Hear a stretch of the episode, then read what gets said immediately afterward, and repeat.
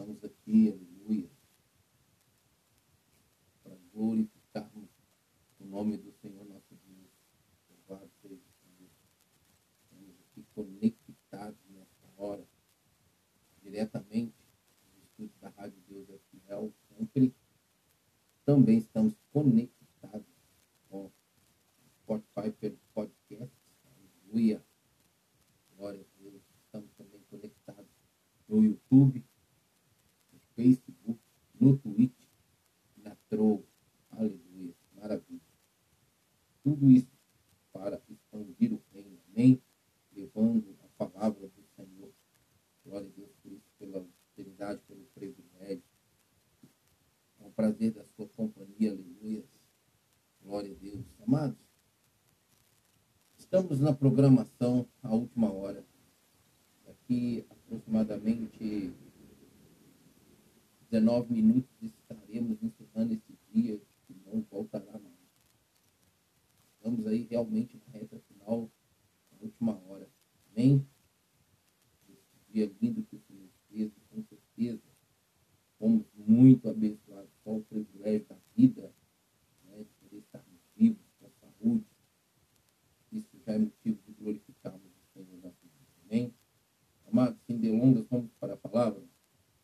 A nossa meditação, eu quero trazer um texto que está no livro de Efésios, capítulo 4.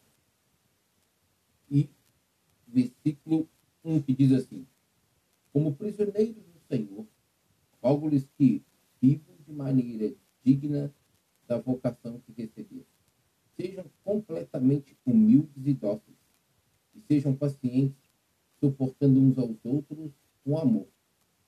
Façam todo o esforço para conservar a unidade do Espírito pelo vínculo da Aleluia.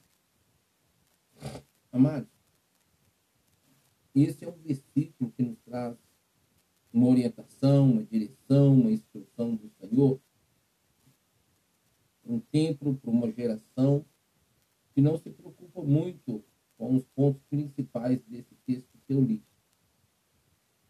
É, estar em unidade, estar em paz, é, viver realmente o chamado de Deus, conhecer primeiramente né, a Deus e, e assim o chamado de Deus. Essa geração hoje vive aquele lema assim, eu estou vivendo a vida, eu estou curtindo a vida. Mas é tão difícil porque quando a gente pensa nesse estilo de vida que essa geração e as pessoas estão se permitindo hoje, elas estão morrendo muito cedo, muito novas, né? Estimativo de vida, alguns anos atrás, não muitos anos, mas era que se vivesse aí 60, 73 anos. Mas, infelizmente, nós temos jovens aí, amados, morrendo, adolescentes, jovens morrendo aí com 16, 18, 23 anos, 25 anos, 24. É... Será por quem? Só Deus sabe, e o diabo também sabe, né? Que ele tem legalidade, ele. Mas enfim, ele fala assim, Paulo fala, né? Manda essa carta para Efésios. E os Éfesos recebe essa mensagem e ele diz assim, como prisioneiro no Senhor. Ele estava falando assim, né, como preso em Cristo, amados. É tão interessante, é tão bonita essa, essa expressão de Paulo, né? E eu também falo a mesma coisa, penso do mesmo jeito. É, nós muitas vezes somos questionados, somos é, interrogados a respeito da nossa vida cristã. Como pode, é, passa por isso, passa por aquilo, está sempre rindo, está tá sempre alegre, nem parece que passa por lutas, por dificuldades e tal, tal, tal.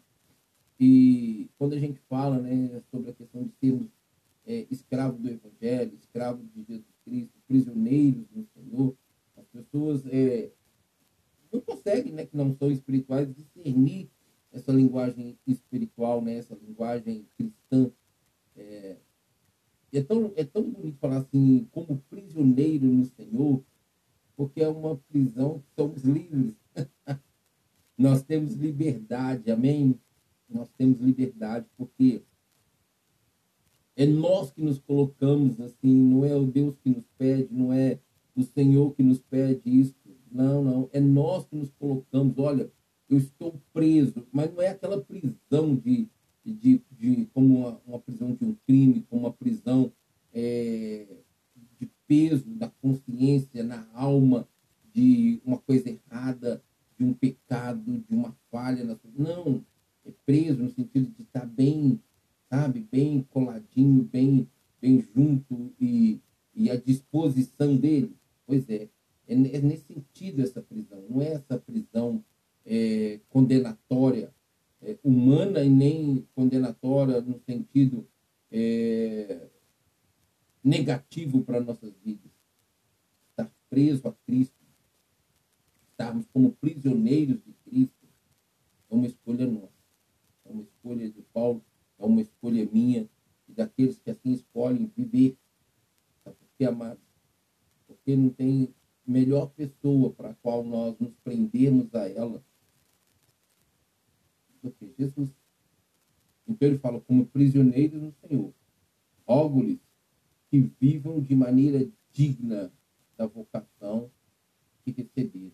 Paulo, nesse primeiro momento aqui, Parece até que ele está falando só para líderes, né? Mas não.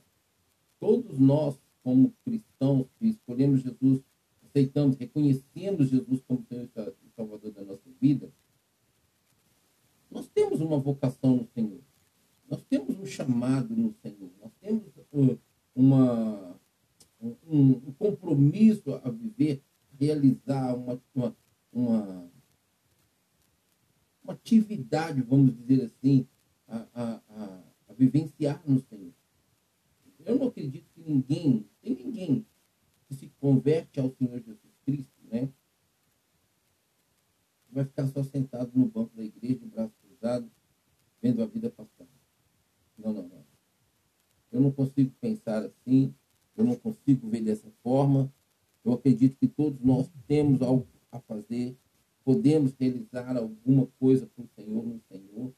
E o ID é para todos, não é só para os cinco ministérios registrados ali em Corinto, não. É por isso que eu acredito que todos nós temos um chamado, temos um ministério a desenvolver. E quando ele fala que, olha, é, vivam de maneira digna, que maneira digna é essa? É aquela que não, que não escandaliza, é aquela que, que não decepciona, não gera problemas no reino de Deus diante da comunidade, diante da sociedade, diante das pessoas. Aquela maneira digna de viver de um bom testemunho, onde as pessoas olham e vejam Deus, vejam o seu reino em nossas vidas. Porque se não for assim, nós não conseguiremos transmitir o reino, nós não conseguiremos levar o reino de Deus às pessoas. Então, meu amado e minha amada, é, Paulo que começa falando, olha, vivam de maneira digna a vocação que receberam. Nós recebemos. Assim que reconhecemos Jesus, declaramos que Ele é o nosso Senhor, então nós temos uma vocação. Qual é a sua? Eu não sei. Eu né, recebi, bem no princípio da minha conversão, uma palavra profética que eu seria pastor e que eu viveria né, da obra, do reino de Deus. E não criei, não quis. No primeiro momento ali eu falei que não, não tinha cabimento, né? não tinha nenhuma formação intelectual ainda completa. Não pensava em voltar a estudar, o negócio era trabalhar, eu era solteiro na época, cuidar dos meus pais, da minha, da minha casa, assim, cuidar meus pais. Mas nada mais do que isso. Não tinha tempo, oportunidade para isso. Só que quando Deus nos chama, Ele vai nos mostrando, nos direcionando. Perdão, amado. E com isso a gente vai, então, tendo a oportunidade de conhecer nossa vocação, nosso chamado diante do Senhor. Amém? foi quando o tempo foi passando, foi passando, eu fui vendo meu chamado missionário, né? depois também me formei capelão. Então, hoje, como pastor, missionário, capelão, a servo a serviço do reino, essa é minha vocação. Essa é minha vocação. É isso que eu amo fazer, é isso que eu gosto de fazer. Eu tenho prazer de estar na estrada, de estar no campo missionário, de pregar o evangelho, de ensinar a palavra, de ensinar sobre o reino, sobre Deus. E eu tenho que viver de maneira digna, de forma digna, onde as pessoas não, não me vejam uma pessoa repreensível, porque eu estou errado nisso, estou errado naquilo. Não. Eu tenho que viver uma vida irrepreensível diante da sociedade. Hoje, em meio a situações, em meio a circunstâncias, há algumas situações que, que, que dificultam, às vezes eu consegui fechar algumas portas que também me fechar assim, como é, eu tive que fechar minha loja, é, eu tive que é, fechar a igreja. Então, são situações que minha loja me dava um certo sustento, mas a pandemia, infelizmente, ela mexeu com a estrutura de muitos, né? Muitas pessoas, muitas famílias. A igreja eu fechei porque também era aluguel. E as pessoas hoje não têm compromisso, não têm raiz com a igreja, né? Com, com, com, com os irmãos ali, com a casa do Senhor. É muita rotatividade. Então, hoje, assim, em relação à sociedade, eu vejo que me encontro numa situação que eu não gostaria de estar, gostaria de estar diferente. Eu gostaria, se fosse hoje uma condição muito melhor para se trabalhar, para se ter uma oportunidade de estar com uma igreja aberta. Mas, infelizmente, eu não tenho. Sobre a questão da loja, eu mexi com o cama, mesa e banho. Era gostoso? Sim, eu gostava, porque eu trabalhei quatro anos numa empresa e trabalhando ali eu comecei a é, ter prazer de trabalhar com, com esse tipo de produto. Mas, infelizmente, eu não tinha um capital de giro e precisava estar sempre renovando, atualizando, veio a pandemia e tal, e aí acabou que fechei. Mas, enfim, ele fala para nós vivermos de forma digna ao ministério, à vocação que fomos chamados, fomos incumbidos pelo Senhor. Ele diz, sejam completamente humildes, amados essa aqui é uma virtude que, como eu digo, é raro de se ver e difícil de se viver. E só a, a comunhão com a palavra de Deus, chega até a arrepiar isso, a comunhão com a palavra de Deus pode ir nos compartimentos da alma do homem e libertar o homem da concupiscência dos olhos, da concupiscência da carne, da soberba da vida, do orgulho, da altivez, da soberba, e transformar o homem em uma pessoa humilde. É o poder da palavra constante sendo ministrada na alma da pessoa, para a pessoa alcançar essa virtude de humildade. A, a Bíblia diz em, em, em Provérbios que a humildade antecede a honra. Nenhum ser humano gosta de ser desonrado. Nenhum e desonra é humilhação, correto?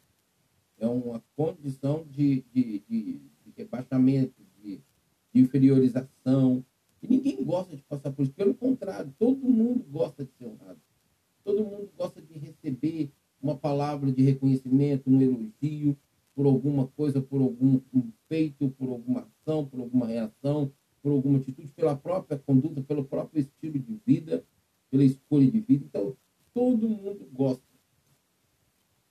Mas essa, essa, essa honra, ela só é cabível para quem está de, coberto pelas mãos de humildade do Senhor sobre nossas vidas, pelo manto da humildade. Fora isso, amado, é muito difícil. Pode haver uma humildade muito falsa e perigosa. Eu tenho um exemplo que hoje assim, tem sido decepcionante a atitude dessa pessoa e que todo mundo pensava, da família pensava, que essa pessoa era e não era nada. Eu sempre falei, olha, vocês ainda não conhecem quem é fulano.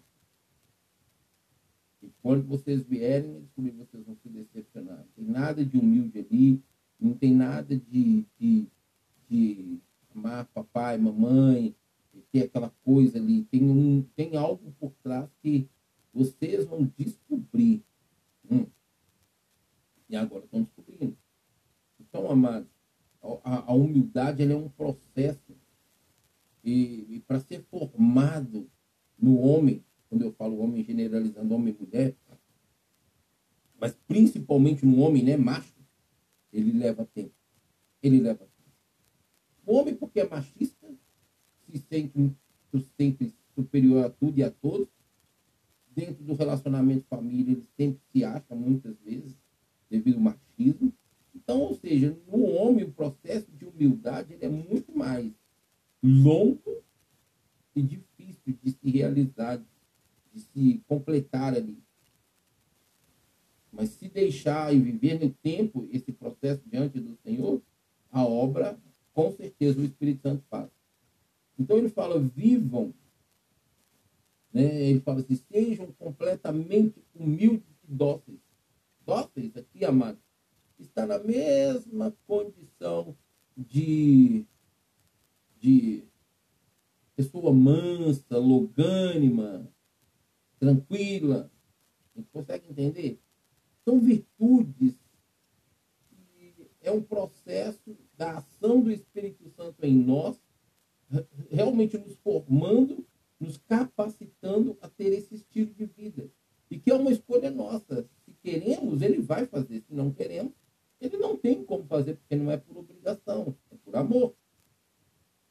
Ele fala assim: olha, sejam completamente, é completo, não adianta ser por parte. Não adianta ser 60%, nem 50%, 70%, 80%, 90%, 99%. Não, é completo 100% humilde. E, completar essa obra de humildade 100% na vida do ser humano é um processo bom. Mas que precisamos ter. Principalmente quando exercemos a nossa vocação, onde vamos conviver mais próximo de pessoas que precisam de ajuda, que precisam do nosso apoio, que precisa da nossa posição ministerial, né, a qual a vocação que nós recebemos do Senhor ali na vida dela. Tem pessoas que são difíceis. Trabalhar no sentido de ajudar a se libertar, de curar, transformar, pela obra do Espírito Santo, é um processo que não é fácil. E a humildade te capacita essa, essa condição, essa, essa, quando ele fala aqui, essa condição de ser doce, né? ou seja, ser manso, ser longânimo, te capacita a ajudar essas pessoas. Quando elas precisam e buscam ajuda. Ele fala assim: sejam pacientes. Paciência. Essa geração, esse tempo de hoje, meu Deus, é uma das coisas mais difíceis que nós estamos tendo de encontrar. É raridade hoje. O mecanismo do mundo, ele infiltrou dentro da igreja de forma assim, terrível, que a igreja vive nessa pressão de inquietação e ansiedade, mas não de paciência. E quando a gente fala assim, esperei com paciência no Senhor, para algumas pessoas, diante de algumas pessoas, elas até assustam. Como esperar ainda com paciência? Meu Deus, não, está difícil esperar. Para mim, se possível fosse, seria para ontem. Semana passada, mês passado. Eu ainda estou aqui esperando, não consigo mais esperar. Eu não suporto mais esperar. É assim que as pessoas falam e vivem. Ele está falando assim, sejam pacientes. Sim, nós, ele está falando para nós que recebemos uma vocação. E é claro que vamos trabalhar com pessoas e elas precisam desse, dessa virtude em nós, da paciência, para nós conseguirmos os resultados que nós almejamos e elas precisam desse resultado. Suportando uns aos outros com amor. Meu Deus, suportar. Ei, outra. Aqui só colocou, Paulo só colocou palavras que demonstram virtudes e que está raridade encontrar nesse tempo de hoje.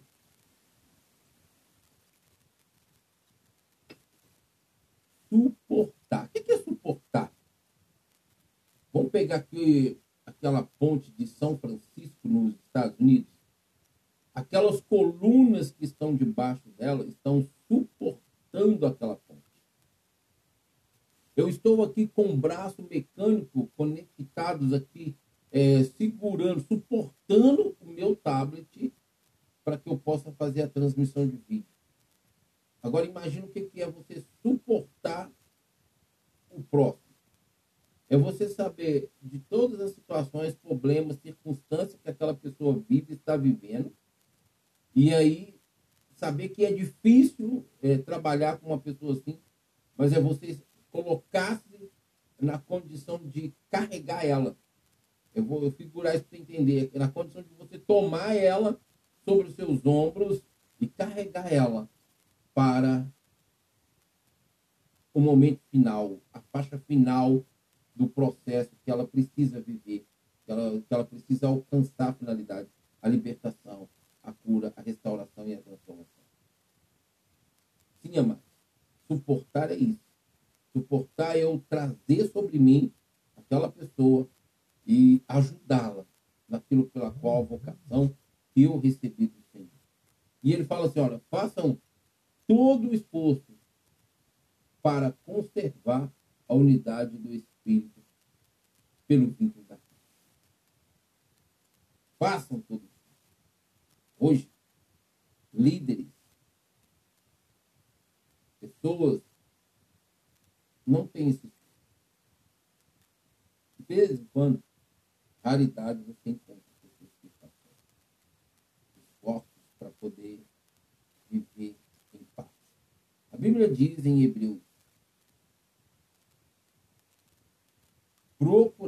procurar, empenhar em estar em paz uns com os outros. E a santificação, senão ninguém verá. Sim.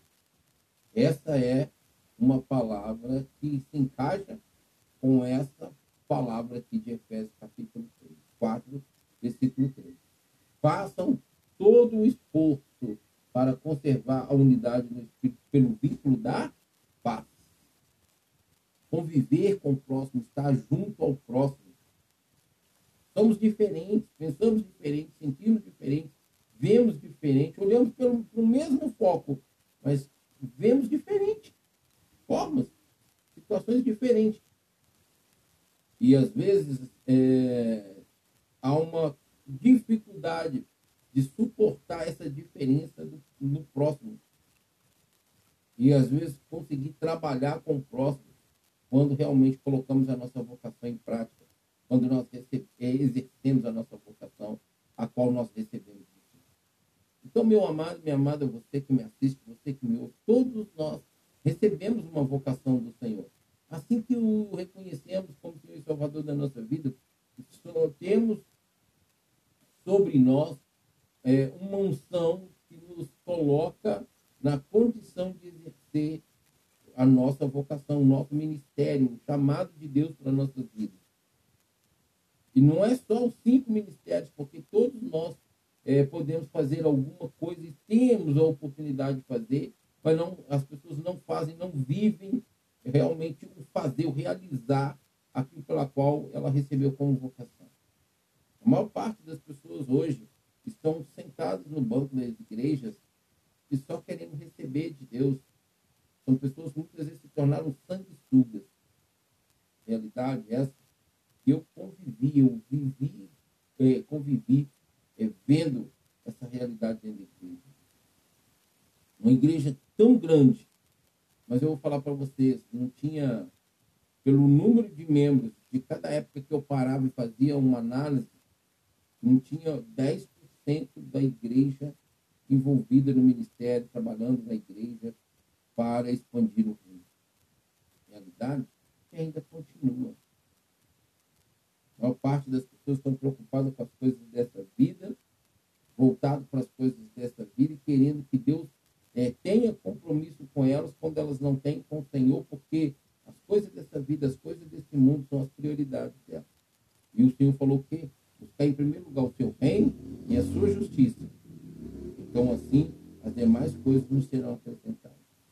Só que, infelizmente, essa geração A igreja deste século inverteu aí o versículo.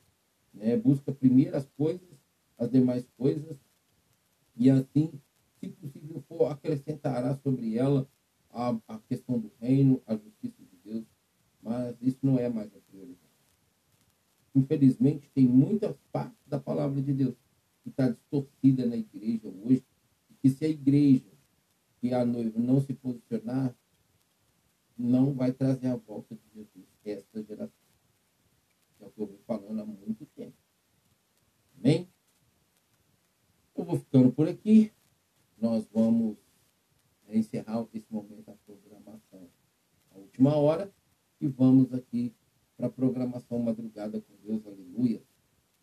Espera aí, não sai nem não, é só questão de desconectar aqui e volto logo.